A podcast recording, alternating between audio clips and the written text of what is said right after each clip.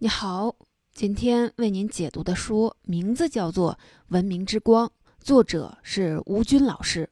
我们之前已经讲过吴军的其他几本书，像《智能时代》《浪潮之巅》，都是偏科技类的书，而这本《文明之光》就是偏历史类的。那这本书和通常历史类的书有什么不一样的地方呢？通常讲历史的书，它的切入点都是人。比如哪个时代出现了某一个牛人，一般是一些王侯将相之类的，发动一个战争，或者是做点什么攻城略地的事情，然后通过后人戏剧性的讲述，故事是越来越曲折，内容是越来越精彩。为什么大家喜欢从这个角度切入呢？一方面，这样的故事吸引人，它有主角，有冲突，有转折，有剧情，说的人好讲，听的人也喜欢听。还有一个原因是，用吴军的话来讲，就是这说明我们人类还年轻，依然向往并且崇拜权力。这本书就不太一样了。它的切入点不是人，而是人类在发展的过程中创造出来的文明成果，而这些成果在我们原有的教科书上总是会被一笔带过。比如讲到陶瓷，教科书上就这么几句话：商代出现原始青瓷，唐代出现南北、南青北白两大系统，唐三彩享誉世界。元代有了青花瓷，明代有了五彩瓷，清代有了粉彩瓷。总的来说，陶瓷是中国人的骄傲，就完了。都是这样干巴巴的标签儿，你只要背下来，能在考试的时候把选择填空题填上就行了，其他的都不用管。但是，陶瓷的发展真的只能用几个标签就能概括了吗？根本不能。其实，就陶瓷这一个东西，它的历史故事都是极其丰富的。它要是展开，简直就是一部中华文明史。瓷器不仅仅是一种盛东西的工具。一种商品，它还是外国人认识中国的名片，是刺激西方化学和材料学发展的催化剂。它还是第一个采用蒸汽机大规模生产的物品，是宣告人类工业文明开始的标志。如果从促进文明发展的角度说，很难有第二种商品能和陶瓷相比。你看，从文明的角度讲，历史的主角就从人换成了物，这就是本书的特点。它是从另外的角度给我们讲述了一部人类文明史。下面我就分上下两部，分三点来讲一讲这本书。第一点，我们讲一讲陶瓷的发展历程；第二点，我们讲讲苏美航天竞赛的经过；第三点，我们说说青霉素的故事。从这三个角度就能看出一项创新产品被创造出来的规律是什么。先来看看陶瓷在历史的发展中扮演了什么样的角色。说到陶瓷，它的英文名就是 China，我们中国的英文名称也是 China，说明什么呢？说明以前外国人就是把中国的陶瓷和中国人等同起来的，陶瓷就是我们中国人递出去的名片。外国人大多都是通过瓷器上画面的风景和人物来了解中国是一个什么样的国家。一直到现在，很多国外的中产阶级家庭的家里都会摆一个瓷器柜，里面会展示各种各样的瓷质餐具。请注意，不是像我们中国的橱柜里面的碗碟都是摞起来的，他们展示出来的就像画展一样。他们专门把这些餐具当做工艺品。如果你去欧美的家具店，说是要买 China，那么店主就知道你一定是要买一个瓷器柜。在过去，家里面没有瓷器柜的家庭会被认为是没有品位。中产阶级尚且如此，那上流社会对中国的瓷器就更加痴迷了。比如十七世纪的时候，普鲁士国王腓特烈一世就在自己的宫殿里专门修了一个豪华的瓷器室，干嘛用呢？用来展现自己国家的国力。他的邻居。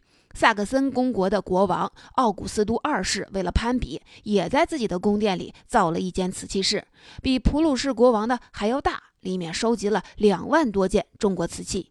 听说他曾经用六百个禁卫骑兵来和普鲁士国王换了一百五十个大型的螺纹瓷缸。那个时候，一个国王的禁卫骑兵和现在的飞行员一样，都是极其稀缺的。但是在奥古斯都二世看来，几个禁卫骑兵都没有我们中国一个缸值钱。奥古斯都二世的故事我们后面会说到。那这些攀比说明了什么呢？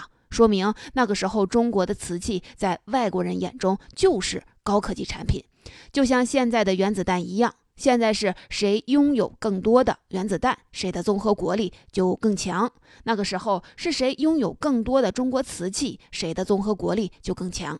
你看，中国的瓷器一度是以高科技产品和奢侈品这两个身份在国际舞台上表演，但是现在中国的瓷器在国际的地位可是一落千丈。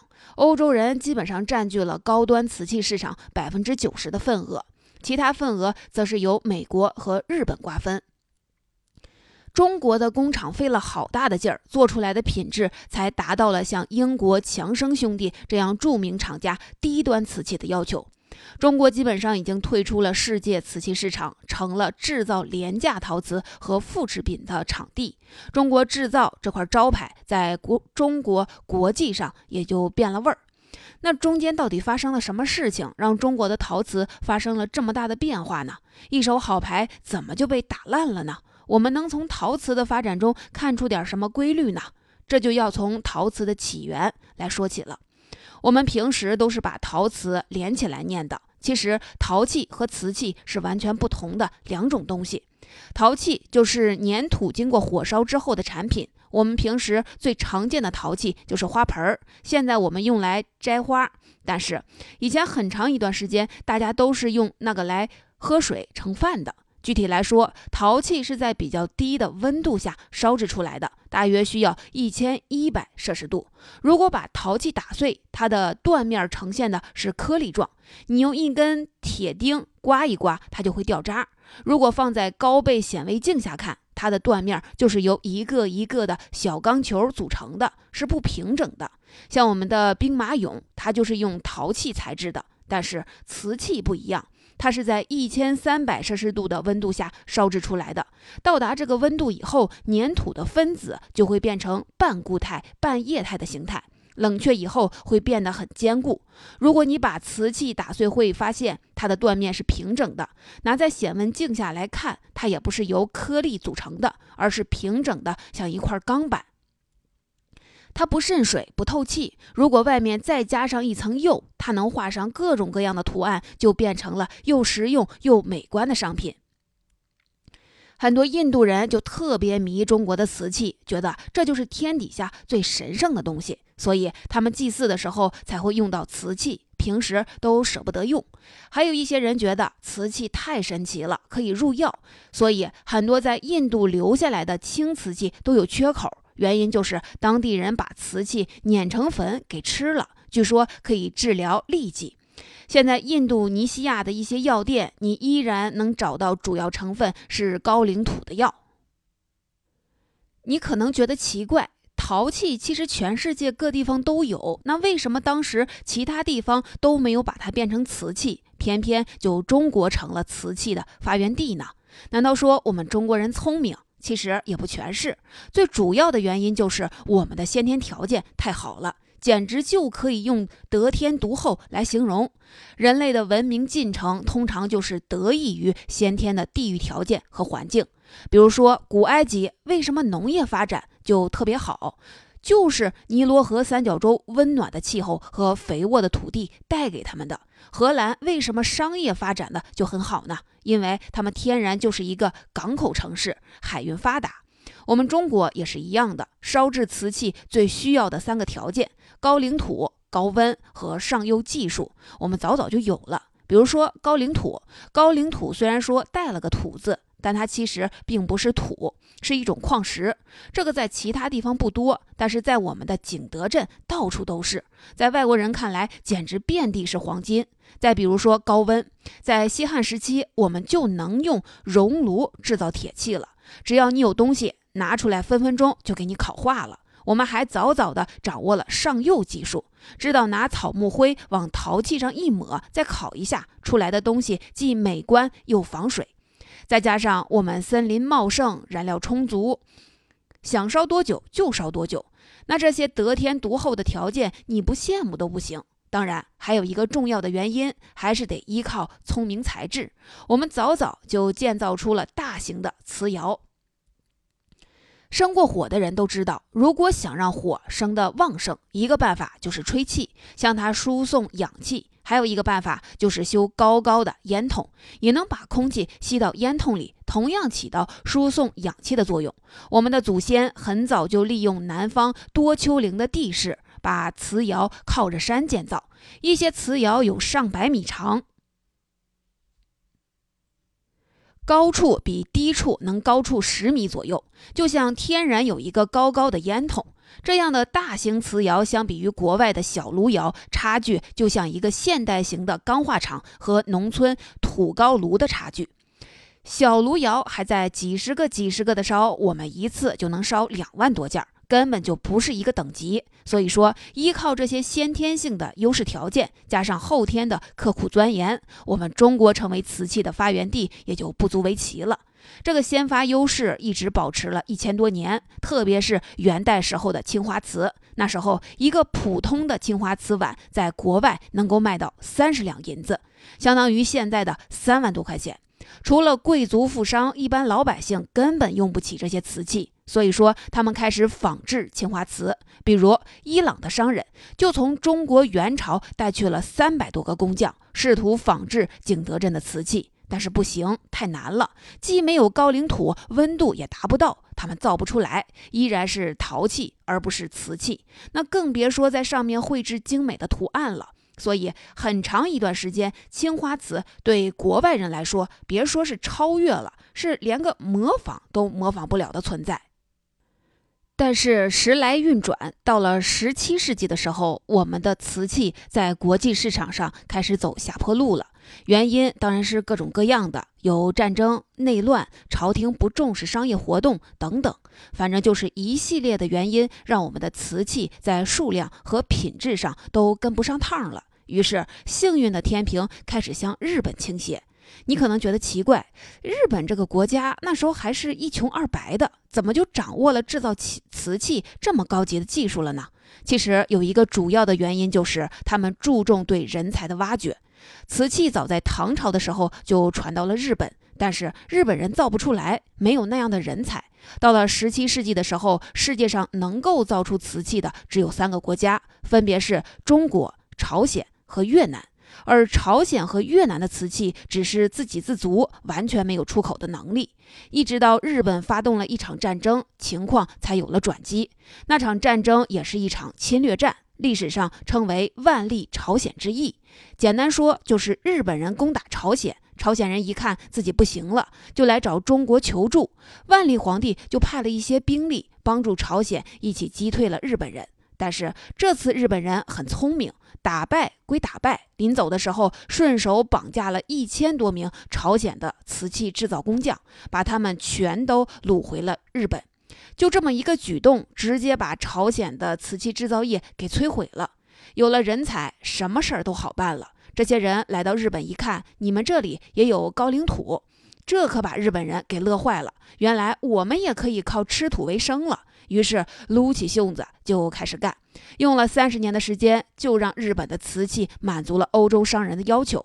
你可能觉得三十年也挺长的呀，你可不要忘了，日本人可是等这个机会等了足足几个世纪。他们创造出了一种全新的瓷器，叫做赤绘瓷器。和青花瓷不一样，青花瓷主要用的是一种颜料，但是赤绘瓷器要用六十多种颜料。做工极其复杂，一种完美的赤色颜料需要十年的时间才能够加工出来。当然，做出的东西也是非常的漂亮。这个发明直接改变了欧洲人对瓷器的品味。日本也渐渐成为了亚洲瓷器的象征。与此同时，我们国家的瓷器只有官窑还保持着很高的水平。官窑就是专门给朝廷上供用的瓷器，像其他的民窑或者外贸窑的品质不但没有进步，而且是一落千丈。西方人评价中国清代的瓷器说质量有粗有细，盒类的瓷器基本上都是变形的，不平整。同样是碗盘，也有厚薄之分，颜色上白中闪青，浓艳闪紫，蓝中泛灰，很是不纯正。那至于绘画，那直接用潦草两个字就概括了。总之就是做出来的东西严重上不了台面。而同时期，日本人的赤绘瓷器的价格则是一路飙升，成为了欧美人的奢侈品。很多商人为了降低成本，就向中国定制智慧瓷器的仿制品。虽然那个时候中国还暂时没有沦为瓷器制造的二流国家，但是垄断的地位已经一去不复返了。这就是日本打破了中国的垄断地位。那欧洲的瓷器是怎么崛起的呢？这其实和欧洲的科学发展有关系。那个时候，欧洲还比较流行炼金术。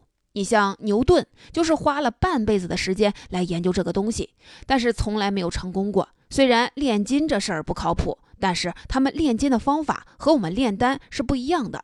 他们会把自己的工作量化出来，留下了很多实验记录，这其实就是科学的研究方法。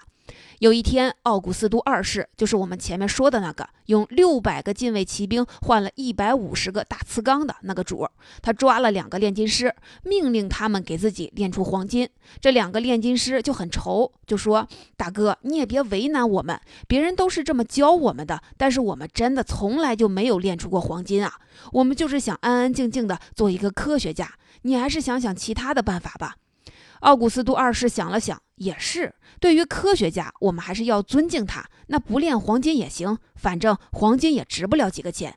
那你们就炼陶瓷好了，就那个最贵的青花瓷和赤灰瓷，你们就给我照着炼，炼不出来就别出城堡。于是，这两位炼金师就被他软禁在了德国著名的阿尔布莱希特城堡。一关就是四年，在这四年的时间里面，他们一共做了三万多次的实验，不仅是把实验的全过程记录了下来，而且把每一次实验之间的细小差异也都记录了下来。最后，终于让他们发现了陶土中各种元素之间的最佳配比。各种陶瓷的秘方算是解决了，剩下的就是温度和原料的问题。原料问题也好解决，他们在德国的麦森地区发现了高岭土，但是这个土的质量实在是不过关，做出来的东西太散，成不了型。不过没关系，他们是科学家嘛，总有办法。于是往土里面加了长石，这个长石也是一种矿物。那这么一来，原料的粘性就搞定了。那还有温度怎么办呢？也有办法。他们用一种大型的聚光镜制造出了一千四百摄氏度的高温，比在普通的瓷窑里烧的温度还要高。最后，终于烧制出了第一批白瓷。这第一批白瓷现在还完整的保存在德国的博物馆里，非常精美。从那以后，欧洲人就在完全不依靠亚洲人的前提下，自己创造出了制造瓷器的方法。这里说的是欧洲人自己研制出了陶瓷的生产秘方，那它的大规模生产彻底靠数量占据了整个市场，就要靠另外一件科技发明了，那就是蒸汽机。蒸汽机一用，不仅解放了人力，给大规模生产创造了条件，更重要的是质量也保证了。从那以后，人们吃饭才开始分餐，就是一人一个盘儿，因为高质量的瓷器已经开始变得让老百姓也能用得起了。你看，又是一个高端物品被大规模生产以后进入大众市场的成功案例。瓷器在世界范围内开始变得供大于求，慢慢的质量不行的瓷器也就根本就没有市场了。中国人天生拿到的一手好牌，硬是被打成了烂牌。那我们从中能够琢磨出点什么东西呢？第一个就是资源的诅咒，有时候资源多了反而不是好事儿。比如说日本，他们的原材料相对的贫乏，因此必须把拿到手的任何东西进行深工细作的加工，否则就会被认为是浪费材料。日本人是师傅带徒弟的模式，师傅生怕徒弟超不过自己。这才是他的耻辱，所以说他们总是倾囊相授。而中国的师傅传徒弟，总是和夜猫教老虎似的，总是要留这么一手，留到今天，很多技术都失传了。这种精益求精的工匠精神，让他们的产品，即使是在陶瓷普及的今天，也能够保持很高的价值。所以，不管哪个朝代，不要过度关心资源的多少，对资源的合理配置才是提升竞争力的关键。对自己的产品负责，把自己的产品打磨成高端货，才是战胜时间和市场的硬方法。第二点就是科学的研究方法才是王道。日本人在瓷器上超过亚洲人，靠的还是科学的研究方法。他们通过定量分析和比较实验，来一点一点地弄清楚瓷器的成分、烧制度的原理，在研制的过程中保留了全部的原始数据和实验数据。这样每取得一点点的进步，后人都可以直接受益，而不是说后人总是仇富前人的失败。这样的做事方法看起来很笨不灵活，但是他依靠积累的力量，最后达成的结果是有目共睹的。所以不偷巧也是取得最后胜利的关键。第三点是不要迷恋先发优势。所有科技产品的发展其实是一个长跑，先发优势虽然说可以给自己带来很多的好处。但是技术这个东西复制的速度是很快的，有的时候先发优势还不一定能够奠定后面的成功。所以说，只有持续的改进和迭代，才能够带来持续的优势。第四点就是对人才的挖掘。任何的高科技产业，归根到底比拼的都是人。有人的地方就有商业，有人的地方就有创新。没有人才，一切都是空谈。就像日本把朝鲜的陶瓷工匠一带走，朝鲜的陶瓷业立马就崩了。所以，对人才的聚拢和保护是每一家公司最重要的事情。上半部分的内容就给您说到这里，下半部分我们来说苏美航天发展的历程和青霉素的故事。从这两个故事中，我们还能琢磨出更多有趣儿的东西。